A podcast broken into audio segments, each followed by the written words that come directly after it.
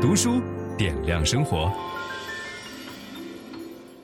各位好，今天我们的作者光临呢，节奏会比较快，因为我们请来的这个人时间实在是太紧张了。我们欢迎复旦大学的教授、华山医院的感染科主任张文宏教授，欢迎您。好，班长你好。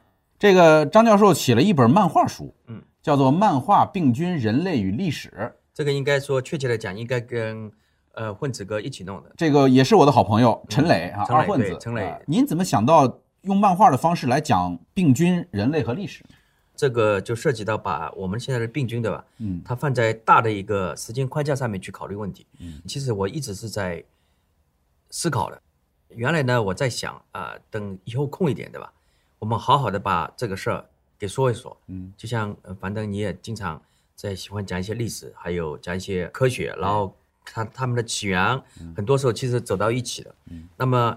病菌在整个的人类历史当中扮演的非常重要的一个角色，而且通过对这些历史的了解，你会更加深刻的理解人为什么是这样，同时会知道疾病是怎么发生的。嗯，那么这个我一直在想的，但是这个事情要做起来非常的麻烦，因为你要对每一段历史要非常的熟悉，嗯，而且对它的细节要进行了解，再呢要查很多的文献，我们再进行。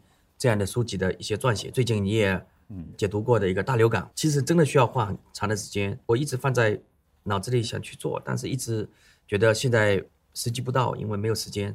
后来我看陈磊在这个领域，他在这个领域其实耕耘了很久了，一直在说历史，所以大家碰在一起在聊天的时候呢，角度就往这方面去走，不是去讲一个具体的病毒或者细菌，也不是纯粹的去讲历史，而是把这一段。病毒和细菌放在人类历史上面，怎么发生的？怎么发现的？怎么走向结束？或者是怎么人类学会跟病毒细菌一起共存？哎，你知道了以后，你就可以理解今天发生的一切事情，是不是这样？我看您的结构是以病为这个导向。嗯，首先就是天花，天花是不是最早被人类驯服的病毒？你与其说是被人类最早驯服，还不如是天花先驯服了人类。哦，因为。天花是一个在我们病毒里面，它是比较独特的，就是人痘病毒。嗯，痘，我们的痘科长痘，长痘的其实不止它一个，但是你发觉在动物里面，对吧？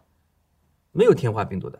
嗯，在牛里呢就是牛痘，牛痘。嗯，在人里就是人痘。对，但是人痘跟牛痘之间差异很大。嗯，原则上来讲，牛痘在感染人，嗯，就不会引起致命。嗯，因为它一旦感染人，马上就会被人的免疫系统把它给剿灭掉。嗯，就是说它。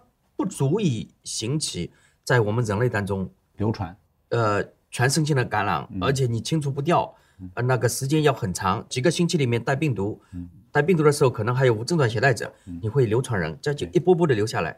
但是，一旦感染，这个症状是非常恐怖的，就是全身都会出痘，而且比较严重的话，我们脏器的功能都会受影响。为什么说天花是驯服了人呢？因为原来是痘科病毒在人当中引起的症状是不严重的，哎，但是这个天花病毒它通过一个病毒的变异和进化，它突然获得了一个能力，它只能感染人，嗯，所以反过来它再去感染牛，嗯，它感染不上了，对，所以这是一个只有在人类当中存在的一个病毒，所以这就证明了一个什么特点呢？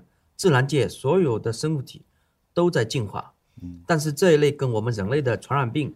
有关的这一类的病毒，它跟人类进行了共进化，嗯，所以它先驯服了人，嗯，但是反过来对我们人类就是一个致死的疾病，所以你如果今天在考虑新冠，如果我们人类不去针对这个病毒，嗯，进行一个顽强的反击和抵抗，嗯，那就有可能新冠就跟天花一样，它就到处蔓延，而且永远的消除不掉，那就变成什么呢？人类社会的一个常驻病毒，嗯，它就一直会有。所以天花在人类发现疫苗之前，天花在人类社会就一波一波的传染，一个大洲一个大洲的传染，而且几千年里面就没有消灭掉。所以我们小时候看到很多人脸上长麻子，长麻的都是生过天花，他活下来了。对，按道理每个人都生过一遍，应该是所有人都应该活下来。群体免疫了。但是问题是群体免疫你得有个速度，嗯，你所有人都感染一遍，比如说我给你举个例子，今年美国感染这个。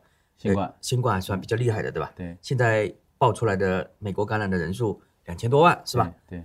全人类是一个亿，对吧？嗯。可能有些潜在的感染你没有算到了，或者我给你就乘一个系数，嗯，给你乘个五倍，对，就算你五个亿，五个亿，就算五个亿在全人类蔓延了一年，我算你在各个地方跑来跑去的活跃的人类，算你五十亿，可以吧？五亿除以五十亿也只有百分之十，嗯，一年百分之十，那就说明还有百分之九十的人没有感染，嗯，所以你要实现所有的人感染，你还得好多年，是不是？嗯。在好多年的时候，是不是有新的人要出生啊？那到最后实现群体免疫的一个速度结束不了，永远结束不了，结束不了。所以人类的历史在天花就是如此，它你永远结束不了，它就不断的新的人进来，没有免疫力的。然后呢，有些人还有无症状感染者，有一段时间可能在上海这个地区，所有的人都群体免疫了，哎，但是有一个两个人他没有群体免疫，或者他感染了，他跑到了另外一个地方，他跑到纽约去了，纽约这个地方又开始了。他从来没有人生过，对，或者你跑到了南半球，嗯，跑到澳洲去了，澳洲又开始了，嗯，然后你上海的新闻不是出来了吗？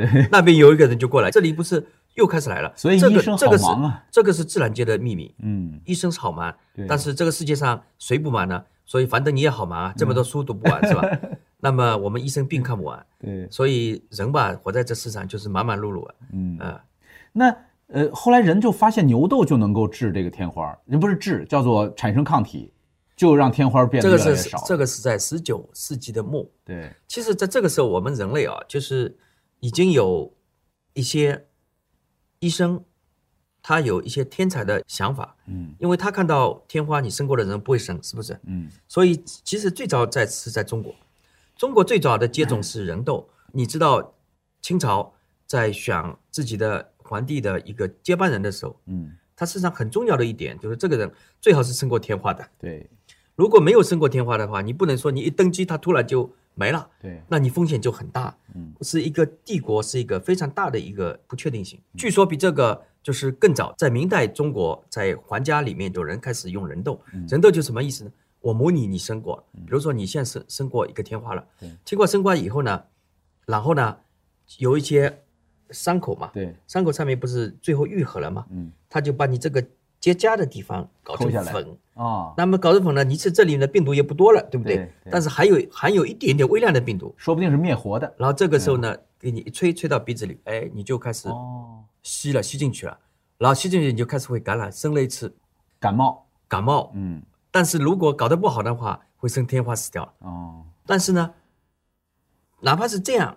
比当时的一个大流行期间来讲呢，嗯，还是风险要低了很多，要低很多。因为天花基本上是生了以后，基本上死亡率是非常高的，比今天我们生这个新冠要高很多。嗯，如果今年的新冠的一个死亡率、病死率是像埃博拉一样的，其实这个病还是比较容易控制的，因为大家就吓死了。这个地方有埃博拉的话，这个村大家基本上就把它给隔起来，对，你自动就不会去再搞来搞去了。对，也就是说社交距离就保持了嘛。